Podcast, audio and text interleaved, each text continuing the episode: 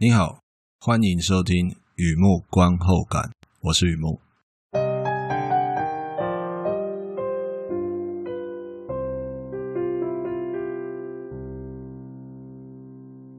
今天来分享一篇电影观后感呢。哎，最近刚好看那个法国片看比较多了，这又是一个法国电影啊。这个电影的观后感，J'accuse，二零一九年的片子，我控诉。这个法国剧情片描述十九世纪末巴黎军政府第一作战委员会宣判陆军上尉艾弗瑞·德雷福斯叛国罪名成立，并在军校广场极其羞辱的仪式啊。撤除他的军阶，移送法属圭亚那监禁。陆军中校乔治·皮克卡接掌情报科，认为德雷福斯的叛国罪名疑似毒树果实，尤其关键物证的瑕疵啊，足以翻案。不过陆军高层联合压制，命令爬粪降调。中校并没有因此放弃伸张正义，在一次非正式会面时，把消息透露给译文界的朋友。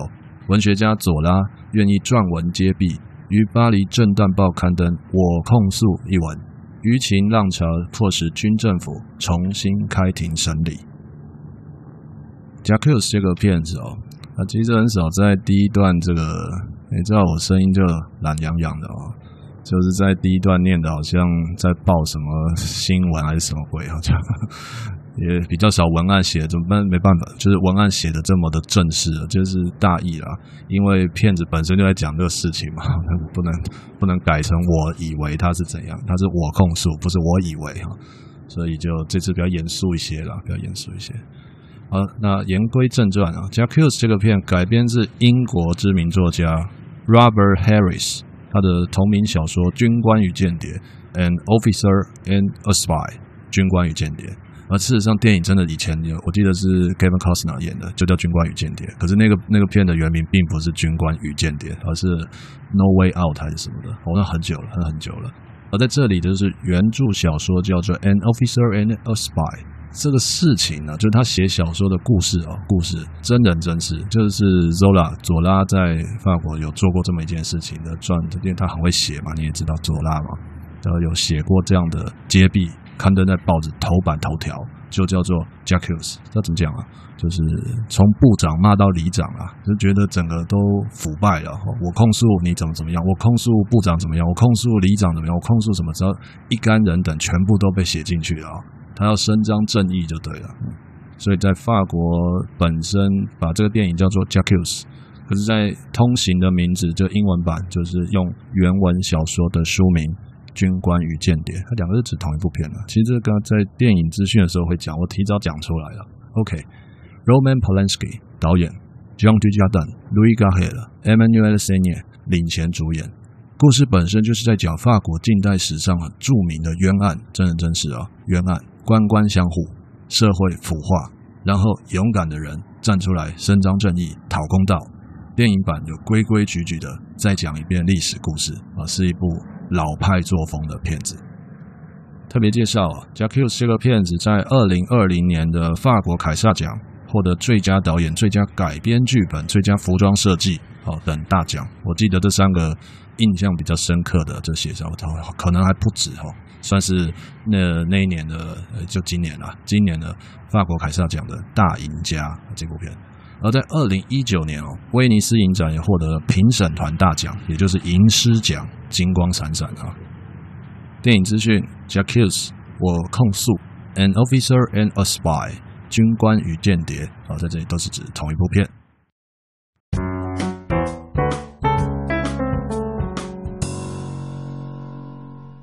第二个部分，第二个阶段，一如往常啊，写下一些随笔啊，雨幕观后感，看这个片让我想到哪些东西，带给我什么样的感触。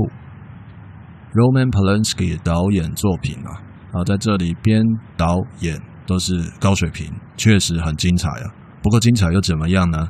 如果记忆可靠啊，这个片这个电影啊，引发争议啊。凯撒奖揭晓最佳导演的时候，那个谁啊，Adel Haenel 就是那个不是唱歌那个阿黛了，呃，很会很会演戏，就是电影明星，比利时吧，我记得比利时的电影明星阿黛了，他离席抗议，呃，愤怒的第一枪，那片森林当然是鸟兽散嘛。貌似很多国际影人啊，也开始选边站了。但似乎只有反对的那边才是政治正确哦。准确的说，不反电影，反导演，原因自然是跟他的性丑闻有关系啊，这几十年的事情啊。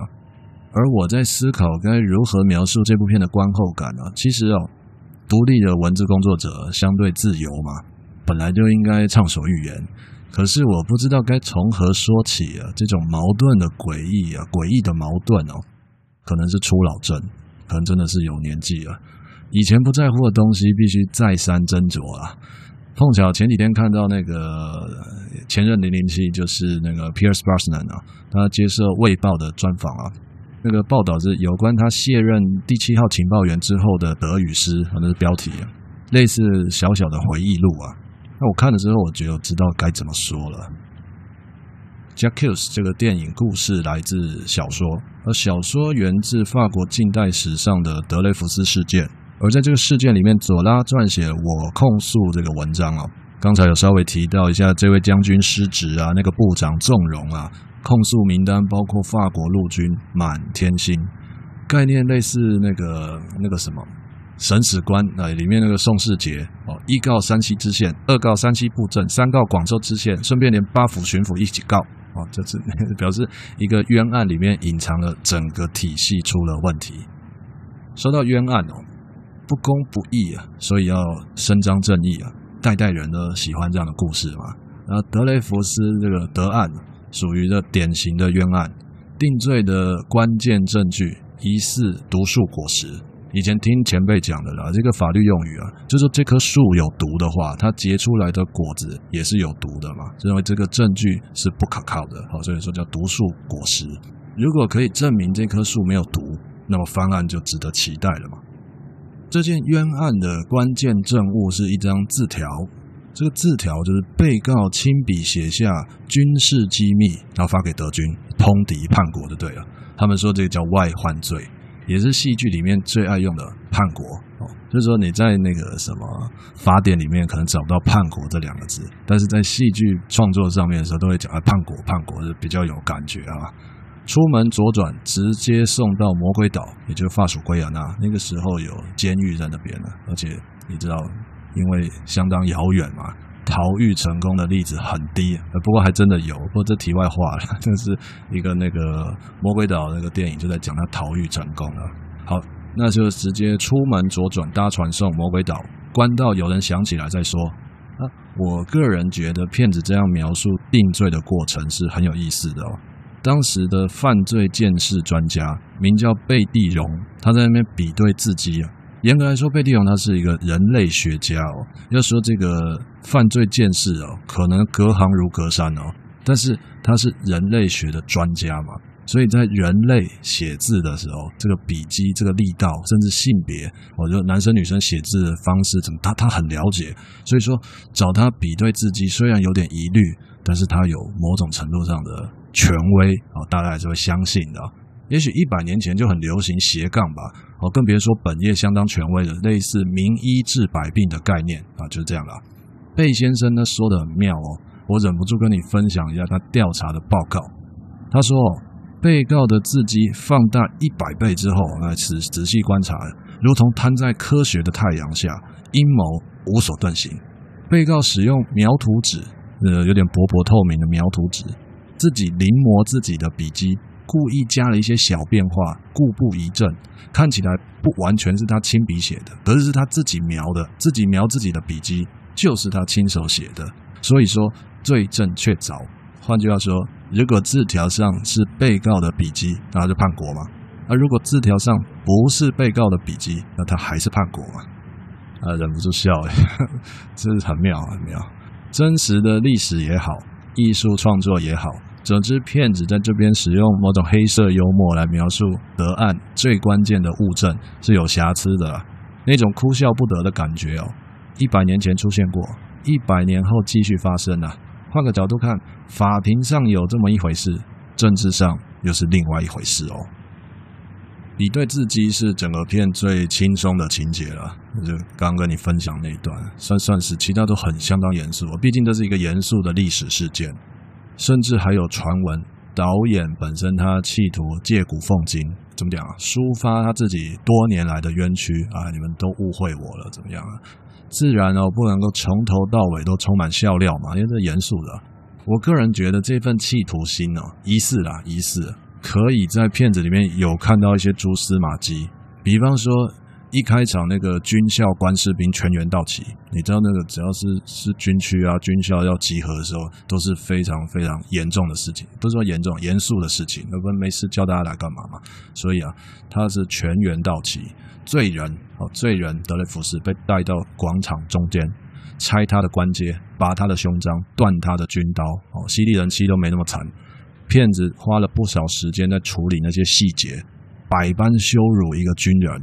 换作是一般市民，好比说上班的时候违反什么公司保密协定啊、竞业条款之类的啊，离职的时候，你想象一下，集合全公司的人，摔烂他的手机，拔掉他的识别证，还有门禁卡那种清脆断裂声音哦，有必要羞辱成这样吗？依照这个片的政治意图，当然是有必要的啊，仪式一定要做好、做满、做全套嘛，才能够反映当事人承受多么大的冤屈啊。换句话说。电影导演拍片为了澄清自己是无辜的，怎么样？这个怀疑哦，这一步就好像一脚踏在门槛上。他是真的假的？他是进门出门很难说，但是表达几十年来他他他受了很多委屈啊，这一点是雪白闪亮。他有资格而且有才华这么做，无独有偶，这么做能够说服多少人，那又是另外一回事了。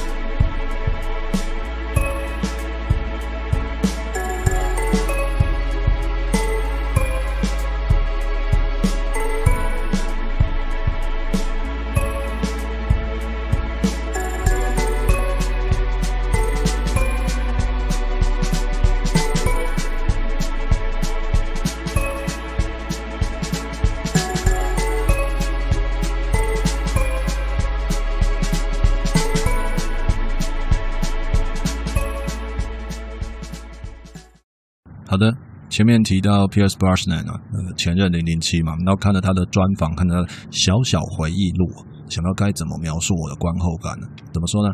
前任零零七 Pierce Brosnan，那我心中的末代情报员啊，是真的。哦，还记得自己学生时代抱着十几卷那个零零七啊，从从第一集开始就回家研究啊，还跟老板娘杀价，都都没有人租，我能不能算便宜一点这样？某种程度上还蛮了解那个变化，所以我说他是我心中的末代情报员啊，啊，应该找一个时间来好好挽一挽他的春秋哈。好的，缴回杀人执照之后啊，我们言归正传，Brosnan 他演过一个电影叫做《The Ghost Writer》，也是小说改编的，我记得好像叫《猎杀幽灵写手》之类的，好像这是什么名？大概十年前吧，《The Ghost Writer》，他就是在里面演一个虚构的英国首相 Adam Lunn。丑闻、阴谋，还有战乱罪，权力人物应该有的秘密，那几乎在里面是一应俱全呐、就差没有明讲他在讲东尼布莱尔，就就不能明讲了，不能明讲。那这个东西跟本片的十九世纪末的法国有什么关系啊？因为哦，同一个小说作者，同一个导演哦，所以那个专访哦，就有点离题，又不会太离题了。就问了一下 Brosnan 当初跟这个 Polanski 导演合作的经验怎么样啊？那就有一种图穷匕见的感觉哦。他是这样说的：如果十年后的现在给你选择，你还会接拍波兰斯基导演的片子吗？他就是说，当年哦，以一个电影从业人员的态度，有好的剧本，有才华的导演，所以就合作了。可是十年后，大环境整个不一样，现在要他选择，他会说他不知道。我就想，这应该是我这部片的观后感在那边定调了。不知道，不知道。戏剧世界里的勇者，情报长皮克卡，文学家佐拉，伸张正义毫无悬念。他们没有立刻送进巴黎万神殿哦，供后人瞻仰，没有，还得过上一段苦日子啊，这是真的啊。逃到英国避难啊什么的，那些都是伸张正义的代价。而在这个片子里面就被淡化，这可以理解啦，因为他把聚焦在那个伸张正义的过程的时候，那后后面就没有讲了。毕竟好故事不必中肯，相信就够了。这就是戏剧世界里的勇者，而现实世界里的勇者，但愿上天眷顾了，让我们这辈子多得几个吧哈。因为啊，伸张正义就是良心发现嘛，做一件事，爱一个人，忠于自己的意志，多么美丽的童话！好像有的选，其实别无选择，有时候还得逆向选择，逆向操作。因为最难的不是看得见的善恶曲直，而是看不见的环境、氛围、社会观感、主流意识，随便你挑一个讲，这些无形的力量企图直接或者间接去封杀一个人，就像弹指一样轻松。比方说，这个片子里面的陆陆军中校啊，就是皮克卡那个情报长，白天打冤案，晚上婚外情。那既然敢站出来向太阳怒吼，很帅是不是？那就隐私也一并摊在太阳下吧。所以秘密情人 Emmanuel Seigner 演的那个，他在那边说一句话：现在怎么办？被大家追杀，被大家封杀，几个英雄不气短啊！又比方说，我们就以论影，就就讲这个片子啦。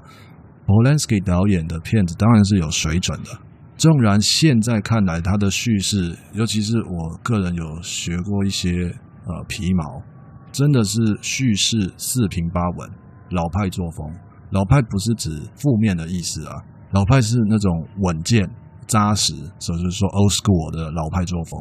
可是注重故事本位，明星其次，也曾经在好莱坞当过所谓的新派啊。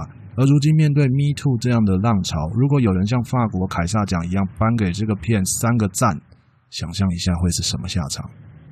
所以现在是要开始效法左拉吗？我控诉主流意识追杀异端，我控诉社会观感矫枉过正啊！不是啦，不是不是，连我自己都想要吐掉昨天的午餐，没有这样，没有这样。我看到的世界是同捆的，通通都绑在一起的哦。凡事就是喜欢绑在一起看，从来不是一码归一码的。世界从来不是一码归一码，不小心犯了同捆规定啊！直接后退三十码，或者退到场外自己玩杀。于是伟人教我们该怎么办呢？要么媚俗，要么孤独啊！伟人说的嘛，你知道，伟人是不会说错的，因为不过 不过伟人的建议只会出现在小笔记本的边缘，因为那是我们永远到不了的境界，永远会忽略的一个角落啊！所以永远需要被提醒，就是这样了。比起天涯海角。我向往到得了的地方，只有在认清世界的前提下，独立思考才会有意义。尊重伸张正义的人，哪怕明天进办公室继续看他被孤立啊，自己心里留一盏灯，先烈就不会算是白白牺牲。接纳自己的普通，妥协现实并不可耻。同样在心里留一盏灯，提醒自己潜龙勿用。就这样把责任跟疑虑推得一干二净，只是为了保持清醒啊。继续认得镜子里的自己，相信那些会发生的，注定会发生。届时已经做好准备，低调所以踏实，踏实于是幸福。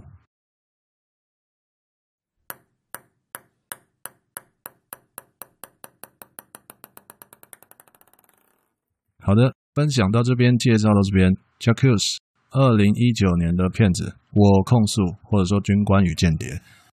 相当不错，我觉得，我觉得可能我是男生啦，可能我是男生吧。我觉得男生会看这样的片子，但不是一竿子打翻一船人，都很难说。我怎么讲啊？其实该讲的刚才都都讲了，重点嘛，就是一种嗯，自己学过的东西来看的，它它很它很完整，它就是故事的意思啊，故事很完整，然后故事有高潮迭起，故事性、故事化，那个节奏就是一个很。老司机，哎，这样现在用用现在的话来说，老司机这个人很知道怎么拍电影，很知道怎么用电影来讲故事，就就是这样。我这个在现在来说已经蛮少看到，蛮少看到。比方说，我们看人家做工，或者说做菜都可以啦，就是有那个手工艺的那个技术含量在里面的那种事情啊。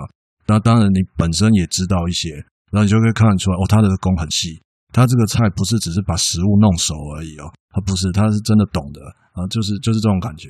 那一般来说，就会难免隔行如隔山嘛，就觉得啊，他东西都已经做好了嘛，那就是可以了嘛。但是你细看的话，就觉得，哎，这这人是真的是蛮蛮懂的，是知道怎么讲的。